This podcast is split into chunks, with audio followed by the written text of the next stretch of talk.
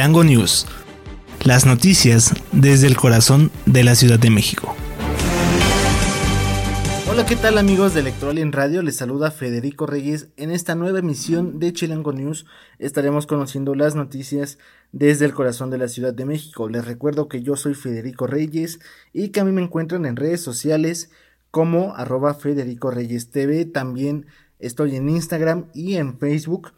Les recuerdo que en Spotify, iHeartRadio, Deezer y Seno Radio nos pueden encontrar como Electroalien Radio o Electroalien Media para que no se pierdan todo nuestro contenido.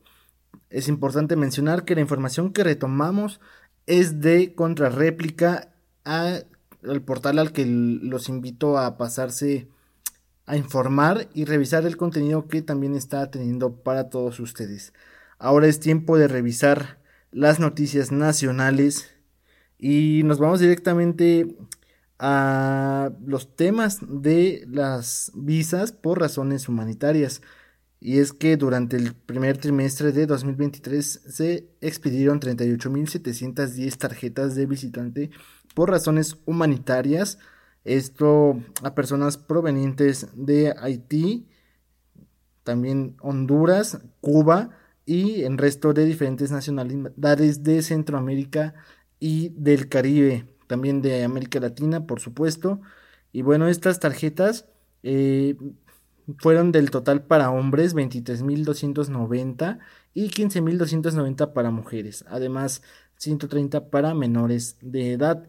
La tarjeta de visitante por razones humanitarias es un documento al que toda persona en movilidad tiene derecho y es solicitado a las autoridades migratorias. Primordialmente eh, se da para casos de niñas, niños o adolescentes que estén viajando solos, que sean víctimas o testigos de delitos cometidos en México o que estén realizando el trámite de reconocimiento de la condición de refugiado. En ese mismo periodo también se entregaron 18.891 tarjetas de residente permanente, de las cuales 4.256 corresponden por reconocimiento de refugio principalmente a personas de Honduras, El Salvador, Venezuela y en restante corresponde a otros países. Cabe destacar que la tarjeta de eh, residente permanente es un documento migratorio que tiene vigencia indefinida. Esto es para el tema de migración porque eh, recordemos que hay personas que vienen a nuestro país y que bueno se quedan aquí eh, en la frontera esperando ser reconocidos por los Estados Unidos, pero bueno, en su tránsito aquí se les dan condiciones humanitarias para que tengan un buen eh, proceso de estadía. Ahora en más temas, el presidente López Obrador anuncia la apertura de módulos para viajar de Estados Unidos y también pidió a las personas usarlos. El presidente Andrés Manuel López Obrador hizo un llamado a los migrantes para no exponerse y mejor tramitar su permiso para viajar a los Estados Unidos a través de los nuevos módulos que se han aperturado en Centroamérica, Colombia, Venezuela y el Caribe. Hizo un llamado a quienes se ven en la necesidad de emigrar de sus pueblos para que no dejen eh, ser manipulados o engañados por coyotes y polleros, que son los migrantes de, de personas, los tratantes de personas, quienes los ponen en riesgo. En este sentido, señaló que ya está en funcionamiento el mecanismo para tramitar permisos e ir a trabajar o radicar a los Estados Unidos como parte de los eh, compromisos para combatir la migración. Se mencionó que este anuncio se da a conocer en la mañanera ya que muchas de estas personas migrantes las ven. Y también en ese sentido pidió a los Estados Unidos no burocratizar los permisos. Además de que el presidente López Obrador dijo que los trámites se tendrán que realizar desde sus lugares de origen y quienes ya estén en México sepan que las autoridades mexicanas les van a brindar todas las facilidades y protección. Ahora, bueno, en temas de el tren Maya, López Obrador agradeció a los gobernadores de la zona por justamente dar las facilidades para este tren Maya para su construcción y calificó este acto de una hazaña y un ejemplo mundial. el presidente Andrés Manuel López Obrador agradeció a los gobernadores del sureste la construcción del tren Maya, del cual dijo es una hazaña y un ejemplo mundial. También se refirió a la obra del tren transísmico con el apoyo del gobernador Cuitláhuac Martínez de Veracruz y el de Oaxaca Salomón Jara, así como su antecesor Alejandro Murat. Señaló que esta obra va a ser una hazaña y un ejemplo mundial porque no hay una obra así en el mundo y la participación y en respaldo el apoyo de la gente y de servidores públicos del gobierno federal, estatal y municipal nunca se había dado de esta forma. El apoyo de la gobernadora eh, de Quintana Roo, María Lezama, de Mauricio Vila, de Yucatán, Carlos Marino, de Tabasco y Rutilio Escandón de Chiapas también fue mencionado por el presidente López Obrador. De igual manera, eh, agradeció el apoyo de la población para la construcción de 1.554 kilómetros de vías para la, eh, las vías del tren y en algunos casos la doble vía que pasará en comunidades, ejidos, pequeñas propiedades, pueblos y ciudades, lo cual dijo es una hazaña por el apoyo y el respaldo de la gente. Bueno, hasta aquí llegamos a nuestro primer bloque de Nación y es tiempo de ir a un pequeño corte, pero ya volvemos con toda la información del mundo.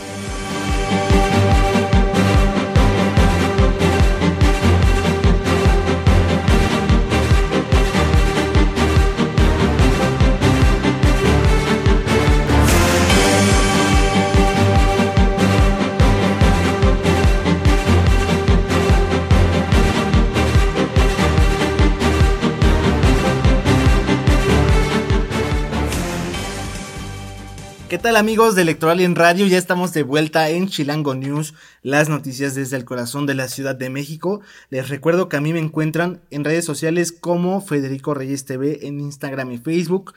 La información que estamos retomando es directamente desde Contrarréplica MX y por supuesto nos pueden escuchar en Spotify, Radio, Dice Diceno Radio, como Electoral en Radio o Electoral en Media. Ahora vamos a conocer lo que está pasando en la Ciudad de México y es algo reciente lo que nos aconteció, al menos aquí en la zona sur. Eh, hablo específicamente de la activación de la alerta sísmica en algunas partes de la Ciudad de México. La jefa de gobierno, Claudia Sheinbaum, señaló que la alerta sísmica se activó por error en la Ciudad de México. El sonido se escuchó cerca de las 11.45 horas en varios puntos de alcaldías como Gustavo Amadero y Cuauhtémoc y déjenme decirles que aquí también en la Benito Juárez también se escuchó. Y bueno, al respecto, el Centro de Comando, Control, Cómputo, Comunicaciones y Contacto Ciudadano C5 eh, dijo que la alerta se activó debido a un error humano derivado de los trabajos de mantenimiento y se pudo escuchar en 851 altavoces de aquí de la Ciudad de México. Posteriormente, Shen Pardo, quien se encontraba en una conferencia de prensa, indicó que la alerta sísmica fue activada por error humano y ofreció disculpas a la ciudadanía por este hecho. Señaló que se haría una revisión para localizar a las personas responsables de este hecho y aplicar una sanción correspondiente. Pero bueno, ¿qué tal les fue con este susto? ¿Corrieron? ¿No lo escucharon? Eh, ¿Tuvieron llamadas de sus familiares? Déjenme comentarles que yo personalmente sí me espanté y, bueno, pues ahí contactando a algunos seres queridos me dijeron que esta información era errónea, entonces bueno, realmente tampoco se, se sintió algún movimiento eh, de la Tierra y esto es lo que pasó en la Ciudad de México a tempranas horas de aquí de, de la Ciudad de México. Bueno, pues ahora vamos a ver qué está pasando en cuestión de economía. Y es que déjenme decirles que la SEDECO publicó un estudio en donde se estima la derrama económica que va a dejar justamente el Día de las Madres que está por venir en dos días, el día miércoles. La, la, la, Secretaría de Desarrollo Económico señaló en el marco de los festejos por el 10 de mayo que las actividades asociadas con la celebración del tradicional Día de las Madres, principalmente en el sector del comercio, servicios y gastronomía generarán una derrama económica de 2.867 millones de pesos para la Ciudad de México. Al respecto, el titular de esta dependencia explicó que el monto estimado para el Día de las Madres este 2023 supera un 14.2% con respecto al 2022. Este dato representa un escenario positivo para los establecimientos y las personas que laboran en ellos, ya que el consumo es uno de los principales indicadores más importantes de la economía interna. Además, se dijo que la derrama económica será de 2.867 millones de pesos para este 10 de mayo y bueno, generando ganancias de más de 80.000 utilidades económicas estratificadas en 76.321 de tamaño micro, 3.436 empresas pequeñas, 630 medianas y 286 establecimientos ya considerados grandes al mismo tiempo que estos negocios van a impactar o beneficiar a 557 mil personas que laboran en ellos. También, bueno, va a haber restaurantes, florerías, joyerías, perfumerías, relojerías, electrónicos, eh, que también saldrán beneficiados y esto con motivo del 10 de mayo. Pero bueno, pues ustedes qué están eh, pensando para regalarle a a sus mamás este 10 de mayo. Déjenlo aquí en los comentarios porque lo vamos a estar comentando. Y bueno, si justamente no saben qué regalarle a sus mamás este 10 de mayo, habrá salsa y ducha libre en la Ciudad de México. Y es que la celebración del Día de las Madres se realiza en México cada 10 de mayo desde 1922. Dentro de este contexto, el gobierno capitalino anunció que ofrecerá gratuitamente un baile de salsa y una exposición de lucha libre. A través de un boletín informativo, el gobierno capitalino anunció la jornada cultural a bailar con mamá que contará con el baile eh, en temas musicales de salsa y lucha libre femenil. Ambas actividades mencionadas se realizarán este viernes 12 de mayo a partir de las 6 de la tarde en el Monumento a la Revolución, repito, con motivo del 10 de mayo. De acuerdo con esta información, las actividades comenzarán con exposición de lucha libre. En el torneo, bueno, van a participar 30 luchadoras con el objetivo de reivindicar este deporte desde el quehacer femenil. Por su parte, el baile de salsa se llevará a cabo a las 8 de la noche a cargo de la orquesta cubana Los Bambán y del intérprete Jorge Carmona. Hay que destacar que dicho festejo por el Día de las Madres se realizará por el gobierno de la Ciudad de México a través de la Secretaría de Cultura de la Ciudad de México. Entonces, si ustedes no tienen planes para festejar a sus mamás, bueno, aquí hay dos muy buenas opciones para que no pase desapercibido este bonito día. Ahora es tiempo de ir a un pequeño corte y volvemos para conocer lo que está pasando en el mundo.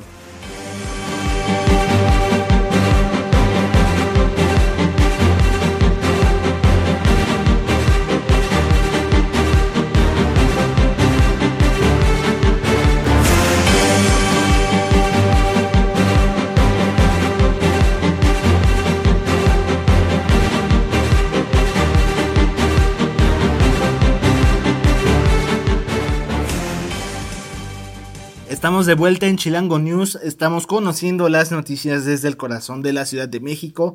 Es tiempo de conocer lo que pasa en el mundo. Y nos vamos directamente a los Estados Unidos en donde hubo un conductor que asesinó a ocho personas frente a un centro de migrantes.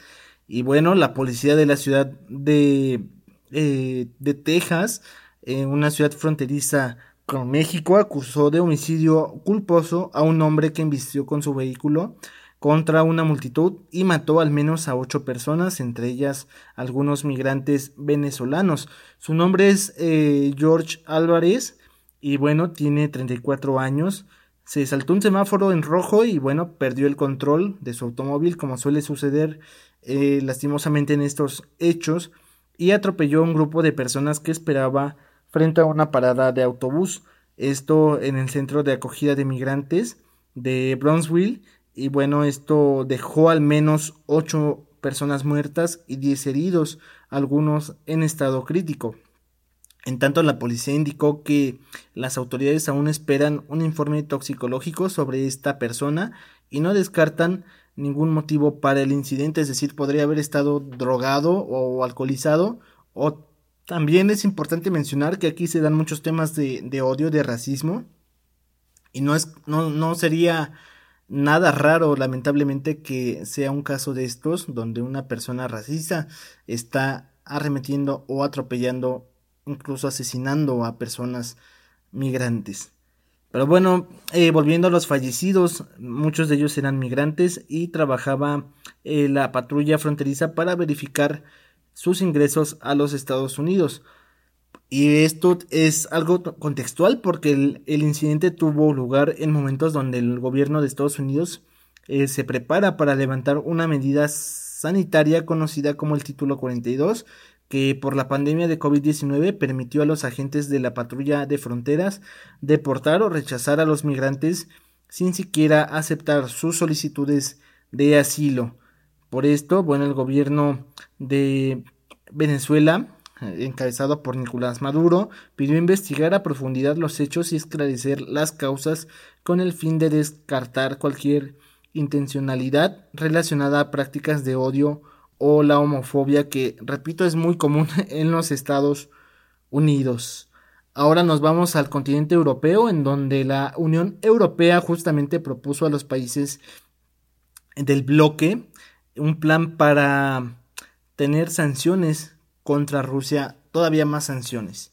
La Comisión Europea, brazo ejecutivo de la Unión Europea, distribuyó entre los países del bloque un plan de 11, su, su plan número 11 para sanciones contra Rusia con motivo de la guerra en Ucrania. Este paquete, bueno, ahora va centrado en evitar que eludan las medidas y bueno, también los representantes permanentes de los 27 países del bloque en Bruselas se van a reunir este miércoles para iniciar las discusiones sobre el paquete de medidas. Desde el inicio del conflicto en febrero de 2022, la Unión Europea adoptó sanciones que golpean desde la producción de hidrocarburos hasta partes del sistema bancario ruso, así como la venta de dispositivos de uso civil que puedan ser utilizados con fines. Además, bueno, hubo un décimo paquete que es en coincidencia con el primer aniversario de la invasión de Ucrania en febrero de este año, donde se, se, hubo, restricciones a decenas de componentes electrónicos, también que pueden ser usados en sistemas de armas, como por ejemplo drones o helicópteros. Pero bueno, la Unión Europea ya reconoció que las sanciones adoptadas contienen fisuras que Rusia ha explotado para eludir las sanciones y por ello es que se sugiere al bloque llegar al límite de las sanciones para tener una unidad europea en apoyo a Ucrania, por supuesto. Ahora, pasando a temas de Latinoamérica, bueno, recuperaron 27 cuerpos de mineros que lamentablemente perdieron la vida, esto tras un incendio en un yacimiento de oro en Perú. Brigadas de policía recuperaron los cuerpos de los 27 eh, trabajadores que murieron el fin de semana en el incendio de una mina de oro en el sur de Perú. Las tareas de rescate se prolongaron hasta la una de la madrugada en el socavón Esperanza 1, en la localidad del departamento de Arequipa, en Perú. Y bueno, se informó que van el rescate de 27 cuerpos de trabajadores. Eh, los restos deberían ser transportados en ataúdes por vía eh, que conduce hasta la ciudad de Arequipa, pero eh, solamente se extrajeron inicialmente 12 cadáveres y las tareas se vieron interrumpidas a causa de la acumulación de gases tóxicos, informaron las autoridades. Los mineros eh, murieron asfixiados por quemaduras tras el fuego provocado por un cortocircuito seguido de una aparente explosión. Y aunque este incendio se produjo el sábado, eh, ayer la policía pudo verificar el número de víctimas que dejó la peor tragedia minera en décadas ocasionada en Perú. Además, se precisó que eh, cerca de 175 trabajadores salieron ilesos de este accidente. Bueno, pues esto es la información que tenemos el día de hoy para ustedes amigos de Chilango News. Yo me despido, soy Federico Reyes, les recuerdo que a mí me encuentran en Facebook e Instagram como arroba Federico Reyes TV y que esta información de nuestro noticiero es retomada del diario Contra Réplica MX. También no olviden seguir a Electoral en Radio o Electoral en Media, nuestra emisora en redes sociales y por supuesto en plataformas como Spotify, iHeartRadio, Deezer y Seno Radio. Yo me despido, esto fue Chilango News, las noticias desde el corazón de la, la Ciudad de México.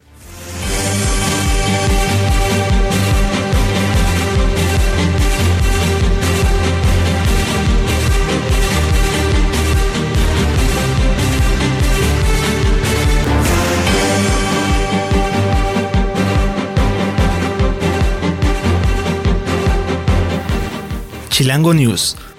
Las noticias desde el corazón de la Ciudad de México.